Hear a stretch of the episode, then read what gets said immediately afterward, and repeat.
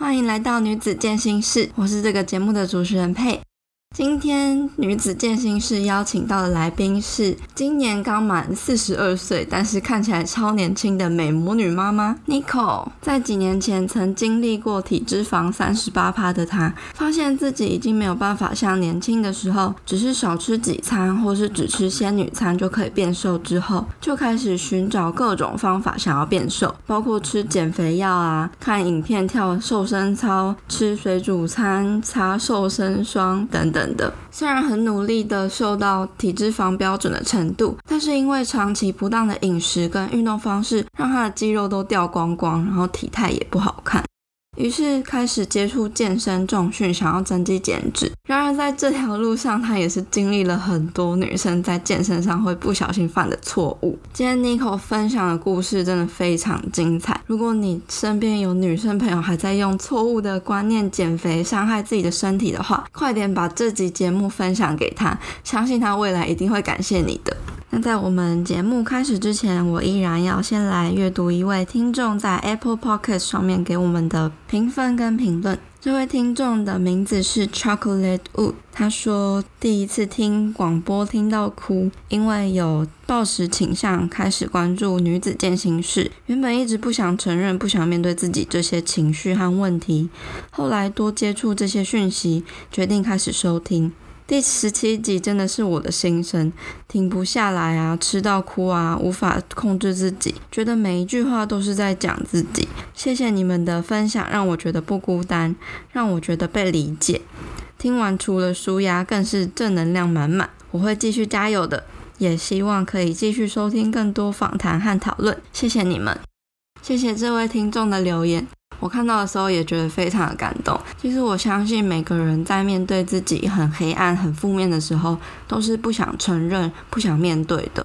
可是当你越去逃避这些问题的话，这些问题只会越来越大，并且有可能会把你整个人都吞噬掉。所以我也蛮推荐大家可以去听第十六集。我跟 Coco 在贝果聊天室中聊的剑心这件事情，我们每个人都有可能会有不太喜欢的自己的那一面，但是它都是你自己啊，相信我，接受它，然后跟他好好相处，真的会比逃避它来的更好。所以我非常开心，Chocolate Wu，你已经很勇敢地跨出了改变的第一步了，恭喜你！如果你听完这一集也觉得很有趣，或者是有得到什么收获的话，也欢迎你到 Apple Podcast 上面帮我留下评论，还有打五颗星，让这个节目可以被更多人知道跟分享。也很谢谢你的回馈。如果你想要用行动来支持这个频道的话，欢迎你到我们官方 IG Girl Power Room G I R L 底线 P O W E R 底线。R O O M 的这个账号里面，在首页的网站点选赞助连接，请我喝杯咖啡，我会非常感谢你，让我有动力继续创作下去。那我们今天的节目就准备开始喽，你准备好了吗？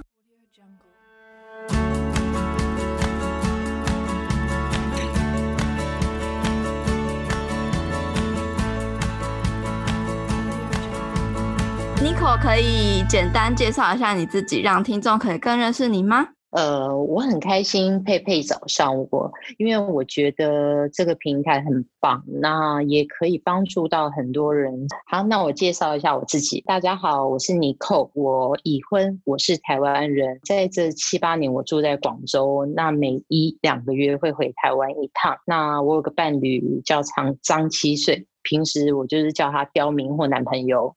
我从来不叫他老公的，还有一只刚迈入青少年的儿子，嗯、大家都一直以为我未婚，甚至就是没有小孩。当初创立这个 IG 账号，我真的只是单纯就是分享自己煮的比较健康的餐点和健身打卡的小天地。哇，那也算是佛系经营哎，结果就经营到现在一万多 followers，很厉害。其实我也没想到，莫也觉得还蛮莫名其妙的吧，因为你知道我脸。长得还蛮嚣张的，又很臭，可是很多人又很喜欢看我臭脸，结果还是蛮多人喜欢看我动态跟追踪我。先感谢大家喜欢我，那我为了忠于做自己，所以我从来不接夜配。对啊，所以女子健心室非常的荣幸可以邀请到我开金口，对，开金口。那想问 Nico 当初会接触健身的契机跟初衷是什么？然后你健身的资历大概多久了？那你不同阶段有什么样子的心路历程可以分享给听众们吗？我已经健身四年三个月，自己跳操一年。那我的健身的契机跟初衷为什么？是因为我在五年前，我大概在三年内怀孕过两次，那两次都是因为胎儿有问题引产，所以才开启我的运动之路。我完，我以前是完全不运动的。我只是想说，我这一路走来真的还蛮不简单的，嗯、就是跌跌撞撞，不管饮食啊、健身啊。那我从十五岁开始的时候，我是那种无酒不欢，夜店、KTV、宵夜、熬夜，反正就是那种非常爱玩。那以前我就是平时只靠着节食、吃仙女餐，还有跳舞来维持。那随着年龄的增长，再加上引产那两次之后，我体脂肪那时候已经到了大概三十六、三十八趴左右。哇！那那时候我发现少吃几餐或者是仙女餐对我来说已经完全没有效果那我的身体也被因为从年轻的这种不当生活方式打乱。嗯，那决定不不拼第二个孩子之后，我开始上网找蛮多资料，那加入了那个 Facebook 的郑多燕的减肥运动社团啊，因为那个社团我也认识很多好姐妹，我们现在到现在每天基本上我们有一个群组都会聊天。嗯，那我那几位好姐妹们，她们甚至有几位是教练，她们那时候在跳操的那个社团里面，其实她们已经开始重训。嗯，所以我还蛮感谢她们开启我的。重训之路，还有一件事情我要承认，刚开始我在跳操的那一年的时候，我其实是靠着吃减肥药，嗯，然后吃水煮餐，配合 YouTube 的一对美国夫妻，然后郑多燕啊，还有个非裔 T 二五的影片来减肥。那当时我吃药的时候，会让我没有胃口，然后心悸，甚至身体会发热、狂流汗，然后手会一直发抖。可是我也不敢告诉我自己的家人，还有我的朋友，只有一两位朋友知道。嗯，长期因为没有运动的习惯，然后又跟着影片拿着这些小哑铃蹦蹦跳跳，就后来我的下场就是导致左膝盖受伤。当时我已经整整吃了一整年的减肥药。天哪！对。而且虽然那时候我有瘦到体脂肪大概二十六趴左右，算是算正常啦，但是体态就是浮浮的，没有什么线条可言。对，就是肌肉都掉光。对对对，然后你知道，就是没有曲线的那种。对对对。然后一直到了二零大概一五年中的某一天，我就突然觉得我不能再这样下去。然后内心就问了自己，我就心里想：难道我真的要吃一辈子的减肥药吗？那我毅然决然的时候，那时候我就停了药。中间我还一度差点把持不住，只要回台湾，我就想要去诊所拿药。嗯，接着最惨的事来了，我停药不到三个月。我还没有乱吃哦，还是自己煮三餐。可是当时也没什么饮食的概念，立刻就复胖，还比以前更胖。天哪！就是比我跳操的一年前更胖。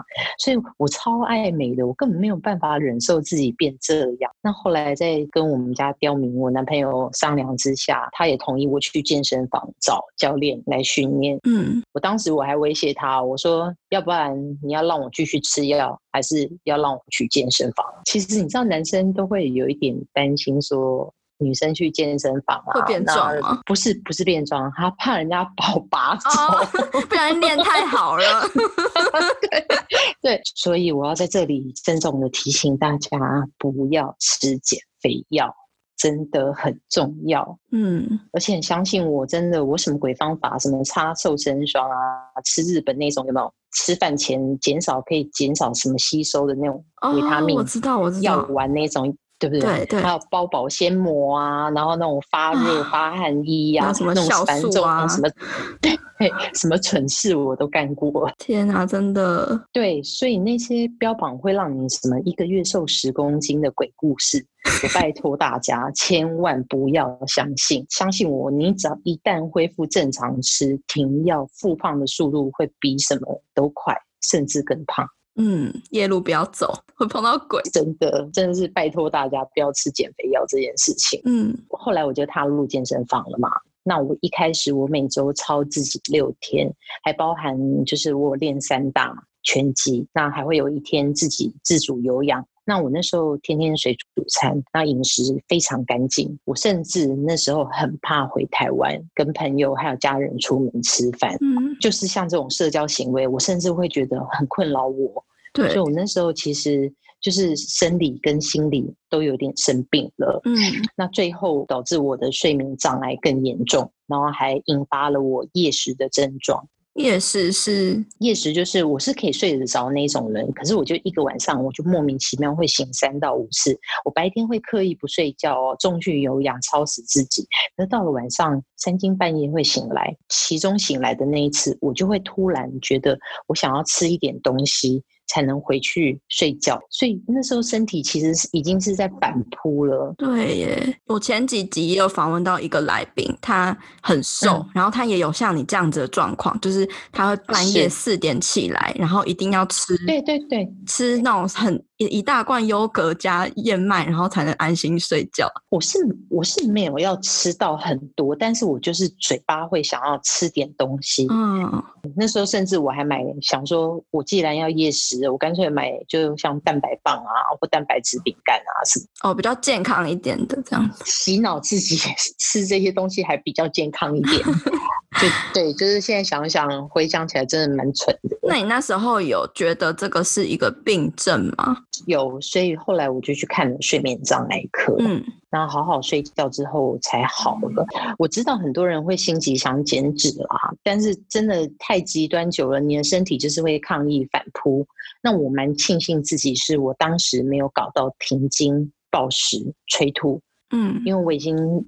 听过太多例子，甚至我自己的几位好朋友也是。对，我有夜食过，我很能体会有暴食朋友的心理，就是那种罪恶感，吃的当下很懊恼，然后想要控制自己却无能为力，嗯、然后一直无限的循环，对，无法自拔。对，其实那时候我三更半夜这样吃东西，我其实我的受体素跟胰岛素还有荷尔蒙，其实都已经被我搞到大乱了。嗯，那再来就是我。健身的头两年啊，我的体脂肪大概就一直维持在二十五到二十八吧。那夏天二十五，那冬天可能就 会吃比较多，就二八二九，那就就是降不下去这个体脂肪，对，就一直卡在那个中间。然后直到我看了睡眠障碍科之后，我就慢慢的就越来越进步。那那时候睡眠障碍科的医生是有跟我说，我这只是因为长期睡眠不正常。导致那会夜食也是因为睡眠失调引起肠胃跟着失调，加上因为我以前有吃宵夜的习惯，那我就乖乖听医生的话，然后吃医生开给我的药，好好睡觉。我甚至把我的训练本来不是超六六天吗？我改成呃每周三到四天，也没有有氧，好好的吃饭，就不到两个月之内，我瞬间。就降到二十二趴，哇，太厉害了！然后再隔一个月之后，我又降到十九趴，所以真的睡好真的很重要。我完全没有做别的其他的事，我还降低我的训练量诶。可是，那你觉得你睡好的关键是什么？呃，我觉得就是医生开给我的药之后，可能就是情绪比较稳定。对，那很多人说吃药会伤身不好，可是我觉得没有好好睡觉对身体更不好。嗯，对。那我现在因为吃了一段时间了，那医生也有慢慢在。减我的药量哦，所以现在还是有在吃。我现在还是有在吃，但就是药量，每次去看医生的时候，医生就就会帮我降低一点药量，这样子。那。你这样子吃这个药多久了？嗯、应该八九个月了，哦、八九个月，很久了哎、欸。嗯、那吃这个药有什么副作用吗？我觉得唯一的副作用只有头两天。我就是刚吃药的那时候，我自己还蛮傻眼的，就 好像是这边已经好几年没有好好睡觉的那种感觉，然后两天都在昏昏沉沉当中。嗯，可是大概过了第三天、第四天，我就没事了。嗯，嗯然后之后就可以品质很好的睡眠，这样对。品质非常好，完全不会醒来，除非我那一天可能水喝太多，可能会起床一次上厕所这样子。嗯，然后和 就是我和大陆的教练固定练了两年期间嘛，我同时还有提到说我还练了散打跟拳击这些啊。对，因为我真的很讨厌有氧。我懂。对，我真的是受不了，我是逼自己，无聊。以前是逼自己，对，太无聊了。然后打拳跟那个散打那个头两年啊，那种彪悍的感觉，我其实真的觉得很疗愈，甚至我会觉得这种训练我的就是热血在燃烧，甚至觉得身上的淤青是我华丽的印记这样子。然后后来。最后我会停止打拳跟散打，是因为我后来我的皮肤酒糟皮肤过敏找上我，所以我只好停止这种高强度的运动，就再也没有有氧。所以我这两年都完全没有有氧。是酒糟皮肤是怎么样子的？酒糟皮肤它就是你不能突然进去一个很闷热的环境，或者像喝酒脸发红也会容易发作，或者是说你有氧运动，反正会让你任何脸红发热的事情都不能做，啊、它就很容易发作。嗯、那这样你重训的强度也不能太强哎、欸。我反而重训觉得还好哎、欸，会红一下子就好了。哦，后来我就自主一年之后啊。啊，然后发现我自己的硬举的动作有一些走针了，自己我又抓不到那个感受度，所以我接着我知那时候我有找了在台湾的那个太阳上嗯教练，嗯、我承认他还真的蛮厉害，他就是矫正了我一些动作跟呼吸，练到去年年中的时候，我实在练的太无聊了。因为你知道重量训练，其实我们做来做去就是那些动作，对，对，就是简单事情，但是你就是要重复反复的。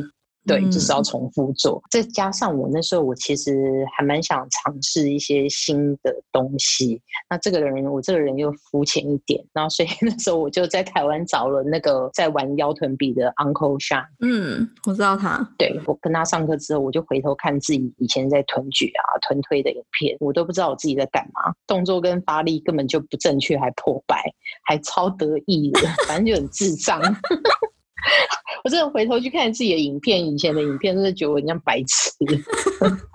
可是你以前你有感觉得到你的臀发力那些的感受度吗？我有感觉到，可是其实很多小细节你都要注意，就像包括你的脊椎、你的胸椎，你其实都要跟着下去，你知道吗？嗯，那那我以前就是只知道用屁股去推。但是其实我胸椎是没有下去的哦，我懂我懂，对，就是很多小细节，其实还是要需要有专业的教练去告诉你那个细微不一样的地方。嗯，那所以就是术业有专攻嘛，不同教练给你的练法细微处就不一样。对，那有一些动作真的是看似很简单，你看像臀举，其实它看起来并不难，可是如果你自己真的瞎子摸象，我觉得。真的抓不到感受度，所以我觉得不管你有什么目标，想要变强壮，或者说想要变成你喜欢的样子，那尤其是新手还没有基础的时候，我觉得还是要找一位呃适合自己的教练，一对一指导比较恰当。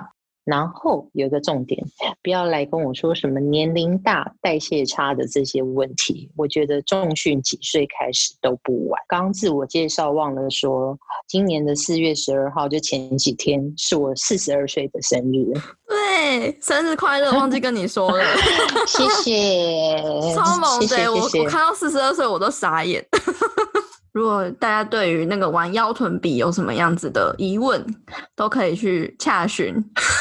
真的，因为因为我那时候你记呃，我不知道你有没有看到我沙巴的照片。我那时候我的臀围大概是九十二点五左右，然后我生日的前一天请 uncle 帮我量是九十五公分。哇，长大了。对，所以其实我在台湾这段时间，因为比较密集的跟着他练，所以真的就是长大了。然后吃也要吃对吧？你加入我们的脸书私密社团了吗？这个社团会延续广播节目话题的讨论，也会分享与交流各种关于女生健身、健康饮食、体态目标、增加自信，还有身心灵成长的话题，让女孩们可以有一个温暖又能得到帮助的小天地，持续陪伴你成长跟前进。如果你有什么问题，都欢迎在社团里面提出。如果你也想要加入社团，一起变得更好的话，欢迎在脸书搜寻社团的名称“女子健心室”，陪你健身也健心。期待在社团里见到你哦。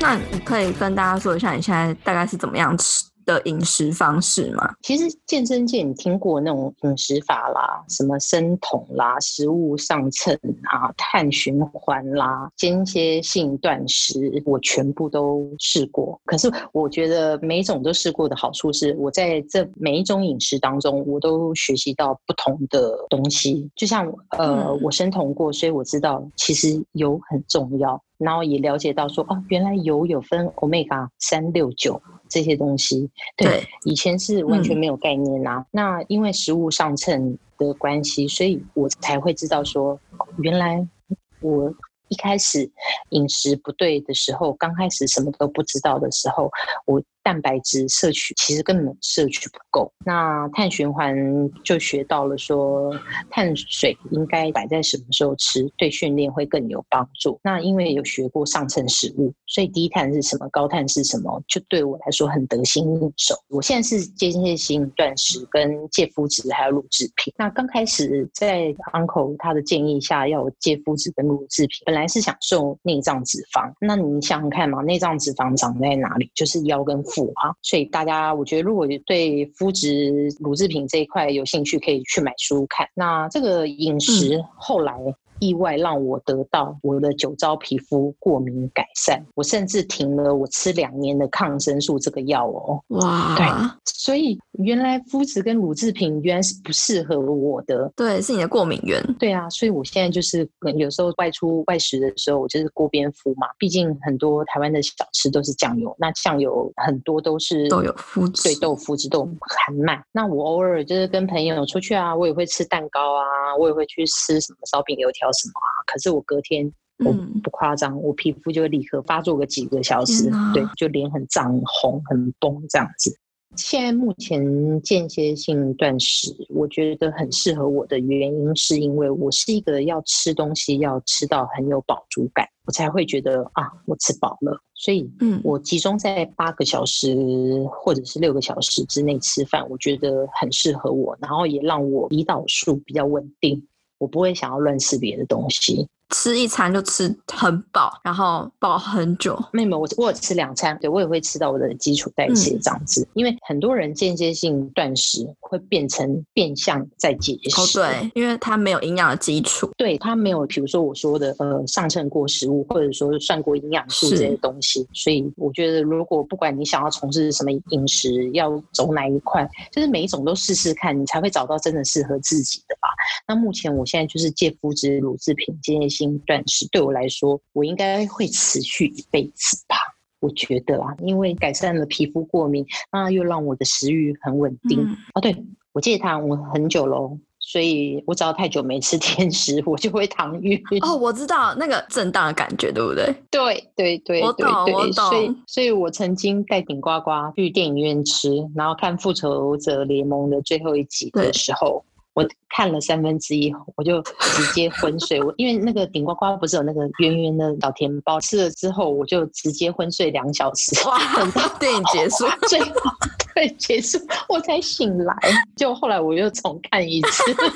我有那种感觉，我前一阵子去吃那个蔬食吃到饱，那个什么，嗯、果然会。然后你知道蔬食，嗯，很多碳水，嗯、尤其是吃到饱餐厅，它一定就是超多精致碳水。是，就算我一开始吃什么生菜沙拉好了，嗯，后来一定还是会吃一些什么披萨啊，是是是还有甜点、蛋糕那些的。嗯、我甜点那些其实都只吃一口，嗯，但是我吃完之后，我就瞬间觉得爆想睡，嗯，然后我在回家的路上。就是在坐车的时候就一直睡，然后回家你说不行，我一定要躺在地上，马上睡三个 小时。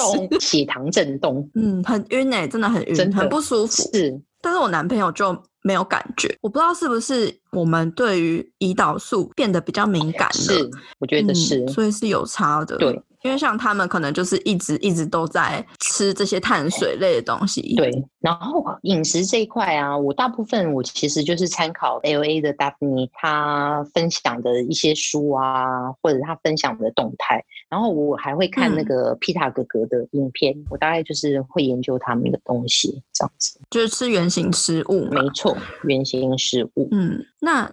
就是你是怎么去抓那个分量？是因为之前有就是称过，所以大概知道自己要吃多少？是是是，我觉得因为我上秤食物，我大概有维持了半年多的时间，所以我其实我现在没有特别管，我就是蔬菜、青菜，不管生菜，我就是吃到满足饱，然后肉一个大的手掌，不管是鲑鱼。或者是鸡胸肉，我如果我吃鸡胸肉的时候，嗯、我就会多一点坚果啊，然后淋一些亚麻仁油啊，或者是洛梨油啊、哦、这些油脂类的东西。因为以前吃水煮餐反扑嘛，所以我生酮过之后才知道说，哦，油脂也很重要。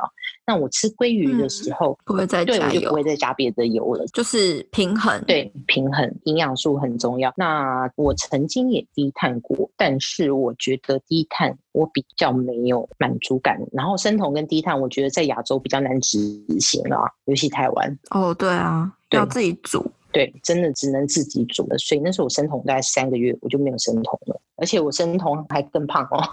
为什么？我不知道。刚开始有瘦，然后后来，所以可能就是生酮不适合我。哦，每个人的反应不一样。所以也许对有别人有效，但对我真的，我我生酮没有办法。我生酮还变得更胖，水肿。对。我自己其实还不太敢试生酮，因为我太爱碳水了。生酮很难，真的。我现在很快乐啊！我虽然不吃麸质，可是你知道，我可以吃白饭，我可以吃糙米饭，我可以吃米粉，我也可以吃河粉。其实还是很多东西可以吃啊。那白饭啊，地瓜啊，像我现在白饭，我都是每天一餐。满满一碗，很幸福。对，那但是我没有训练的那一天，我会把我的一餐的白饭变成半碗。那有有训练的那一天，我就足足一定要吃两碗的白饭以上。就是会有调整了，不会说每一天都一定要吃一样的。是是。那 Nico 可以分享你一路以来的心得？你觉得女生在健身运动啊，还有饮食上面，应该要建立的正确心态是什么？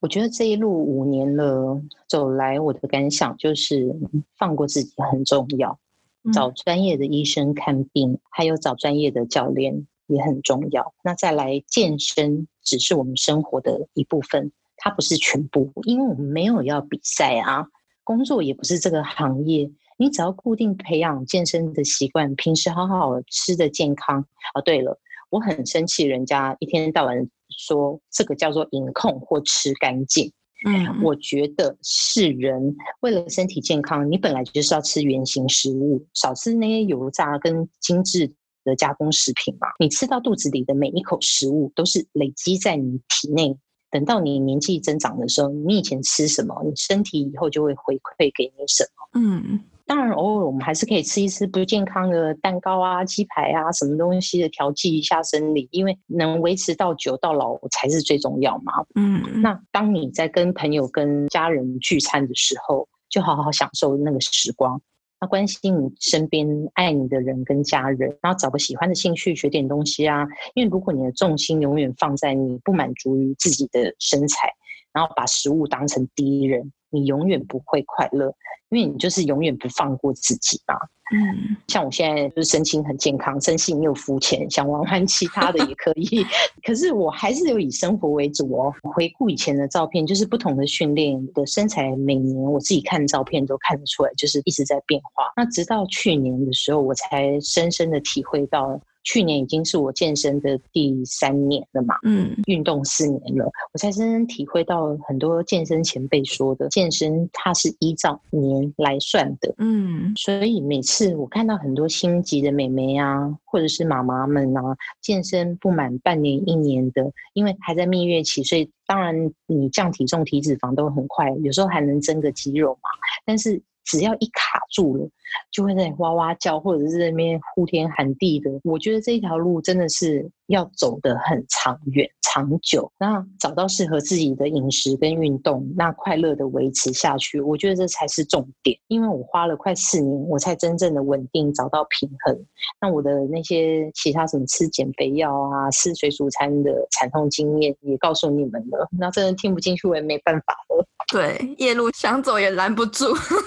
对，真的很多人真的拦不住，还是很多女生搞到停经。我真的我看了我都觉得很可怜。哎，有时候你不自己去走那些路，可能真的别人说什么你都不会听。没错，嗯，我的暴食朋友就是这样。我我朋友跟我说，他在半夜十二点的时候，十一、十二点、一点的时候，吃完整罐花生酱，然后边吃边哭，然后还喝牛奶，然后可是他就是控制不了自己。嗯，听我的心都跟着这样子，很想掉眼泪。我能想象他那个处境，对对，因为我有夜视过嘛，所以我知道那种控制不了自己的那种感受，我觉得啊很懊恼，然后又罪恶感。嗯，那你那个朋友他现在还好吗？他现在很好啊，以前他那时候就是也是吃得很干净，然后瘦到四十四公斤，然后那时候大家劝他不要再瘦了，再瘦很丑，你现在已经很瘦了，太骨感了，我们大家就劝听不进去，然后后来瞬间有一天他突然开始暴食了，然后他刚刚开始他也不敢跟我讲，也不敢跟我们讲，嗯，虽然他都只跟我分享了，像他哭着吃花生酱啊这些东西，那他也都会跟我说，然后我听了我就是只能安慰他，然后觉得很。难过，就后来他渐渐的不再把食物当成敌人，他就是随心所欲，胖就胖吧，可能也有配合他的去上瑜伽、上什么的课，他也慢慢稳定下来，然后现在就维持在五十公斤左右这样。哦，他那时候。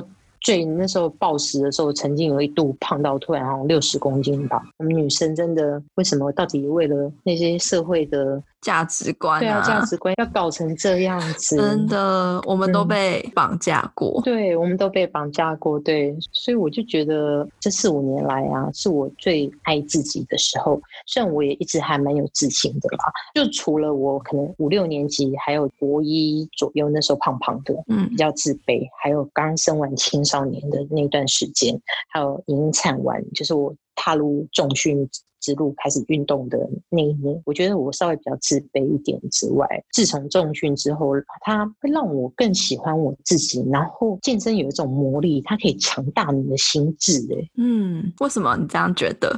我不知道，我就觉得我重训之后，我甚至我我是那种白底的女生，然后我以前很怕晒太阳，夏天还会穿着薄长袖出门打阳伞那一种。嗯、我有一个香港的好朋友，他找我去参加了一个障碍赛，那天因为阳光很大，天我就瞬间晒黑，加上我那个香港朋友，她就是一个皮肤黑黑，但是很漂亮。的女孩子，她也是有在重训的。那我就突然觉得，哎、欸，其实黑黑的也很漂亮啊，也可以很美丽啊。然后自从那时候开始，我就爱上晒太阳，然后还有爱上去海边，躺在躺椅上看一本书，然后全身煎鱼，正反两面一直在煎。对，价值观变得比较不一样。真的，我价值观完全不同。然后我就是很。现在很喜欢自己啊，那我顺便分享一下好，好、嗯，因为我以前也一直有在学舞嘛。对，我的舞蹈老师他曾经说过，他说性感跟自信不是来自于你露奶露屁穿的少，那是一种浑然天成散发出来的气质跟气势，哪怕只是一个眼神或者是一个动作。我还看过一篇文章，它内容大致是说，即使你当妈妈，你也要活出自己。你的自信跟美丽也会让孩子为你感到骄傲，知道吗？我的我的儿子跟我讲说，其实他有好多女同学有 follow 我，关注同学妈妈，对对对，关注同学的妈妈应该很妙吧？好妙哎、欸！那你觉得女生要怎么像你一样这么有自信？其实我的个性就是一直是还蛮乐观。那最重要的是啦，大家真的要好好爱自己，不要为家庭牺牲自己的喜好。还有追求想要变美丽的心，我觉得这一点真的很重要，不要牺牲自己，就是打从心底的爱自己。对，要打从心底爱自己，不管你在体脂二十五、二十六趴还是三十趴。我以前还跟大家呛过，在我的动态里呛，我说我人生没有在追求二十趴体脂以下的，嗯、然后结果我那时候看了睡眠障碍科，瞬间莫名掉到十九点九趴。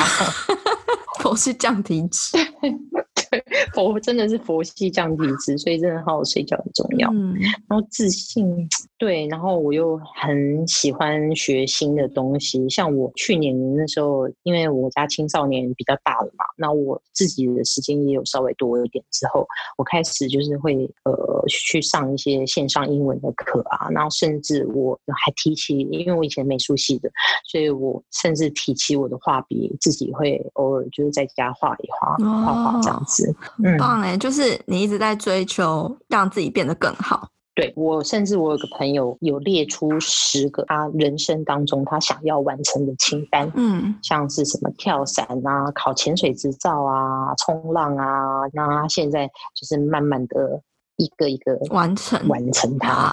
对，所以我觉得这一点我也应该可以向他学习一下。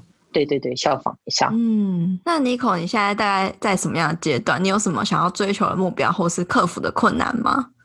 哦，因为现在疫情的关系，所以 我不能好好的煮嘛，所以都外食啊，或者叫外卖居多。可是我还是会稍微择食一下啦。那因为。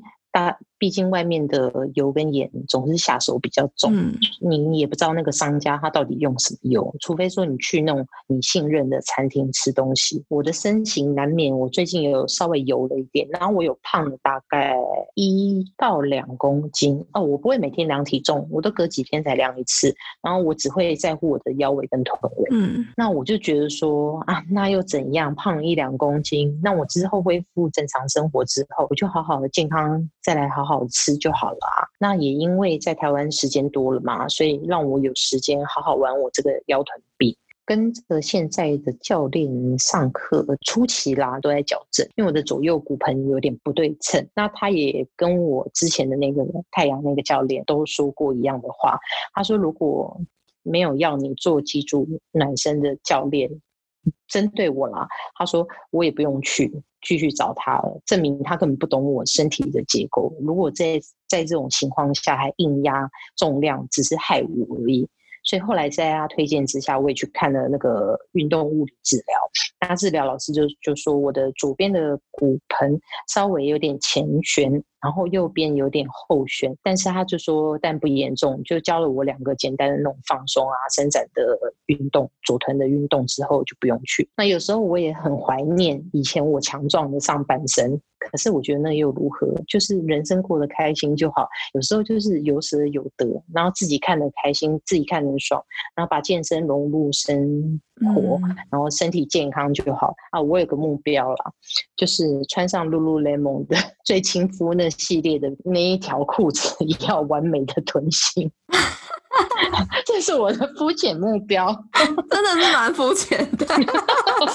对，我的目标现在就只有这一个，然后身体健康啊，一定要身体健康了，就是建立在身体健康的这个基本之上，是。嗯，然后身心要健康，很棒哎！你找到就是符合你的价值观的一种方式。嗯，最后一个问题是，如果有听众想认识你的话，可以在哪里找到你呢？Follow 我的 IG 咯。对啊，我的 IG 叫做尼可基曼。嗯，基基是那个咕咕 gay 的基，然后慢是很慢的慢。嗯，我不晓得现在年轻人知不知道尼可基曼这个人呢？知道，知道，知道。哦，对，我只是取他的谐音，好莱坞的大明星啊，对对对对。那最后可以送一句话或者是一段话给正在收听的听众们吗？我想说的是，找到适合自己的饮食还有运动，那快乐的维持下去，这才是重点。嗯。因为我花了快四年五年的时间，我才找到真正的平衡，所以拜托大家不要心急，慢慢来最快。那时候我有访问曼曼。然后他也说，就是他也是健身了四年，他才找到他在呃心态、饮食、生活、运动上面的一个平衡。对，我，我非常喜欢她，我觉得她是一个很棒的女生，善良，很棒，很善良。然后第一次比赛还得第一名，你知道我看到他得第一名的那一张照片的时候，还有那个影片的时候，我都激动的觉得我快要掉眼泪。真的。超感动，真的，我也是，我就觉得他好棒，因为他本来是做美发业的嘛，然后后来转到那个教练，然后又去玩了健美，我就觉得他超棒，对啊，很喜欢他，超棒超棒。没关系，大家想听曼曼的故事，我们在第十二集，大家都可以去收听哦。反正就是真的就是要时间，体态真的是以年在计算去改变的。没错。嗯不要心急，真的，我我不排斥人家就是追求纸片人的身材啦，但是就是我自己本身我不爱那样的身材，哦、我就觉得有肌肉、有线条，然后有曲线的身材，我觉得才是就是我想要的身材，就是觉得更健康。好，今天谢谢妮可上我们的女子健身室，好，谢谢佩佩。在听完 Nico 的访谈之后，我非常认同他说的话：健身是不分年龄的，你从几岁都可以开始。不要说你因为代谢差，所以就不能健身，就是因为你代谢差，所以才更要健身啊。那我在这边也简短的跟大家复习一下 Nico 这一路以来的心路历程。因为 Nico 年轻的时候非常爱玩，无酒不欢。那平常就是靠跳舞啊、吃仙女餐来维持身材。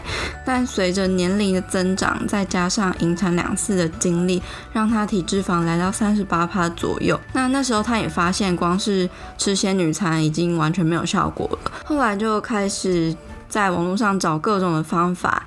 例如跟着 YouTube 影片跳操，饮食方面只吃水煮餐，甚至还搭配减肥药。这个减肥药会让他没有胃口、心悸、全身发热、狂流汗，手还会一直发抖。那妮可因为长期没有运动的习惯，在没有良好的肌力、肌耐力和正确运动姿势的基础之下，又拿着小哑铃看影片跳操，让他左膝盖因而受伤。虽然当时他受到了正常的体脂肪二十六趴，但是因为不正确的饮食和运动方式，让他也流失了很多的肌肉，身形浮浮的，没有什么线条跟曲线可言。Nico 在吃了一整年的减肥药之后，突然顿悟自己不可能吃减肥药一辈子，决定停药之后，恢复了自己煮三餐的生活。虽然没有乱吃，但也没有什么饮食的概念，三个月就复胖到甚至比跳操前的一年还胖。最后，Nico 决定要到健身房找教练训练。Nico 为了瘦身，什么鬼方法都试过了。Nico 也奉劝大家不要相信那些一个月瘦十公斤的鬼故事，也不要浪费钱在吃伤身体的减肥药，还有花钱买那些瘦身产品。尤其是当你减肥药停药之后，复胖的速度会比你想象中的还要快，甚至更胖。那 Nico 开始健身之后啊，他就开始一周重训六天，还会加上散打，还有拳击，还有一天的自主有氧，再加上天天水煮餐，饮食非常干净，甚至会害怕跟家人朋友聚餐啊，觉得这些社交行为很困扰，所以那时候 Nico 在身体上和心理上都有点生病了。最后导致自己的睡眠障碍更严重，引发会夜食的症状，一个晚上会醒三到五次，然后会想要吃一点东西才能回去睡觉。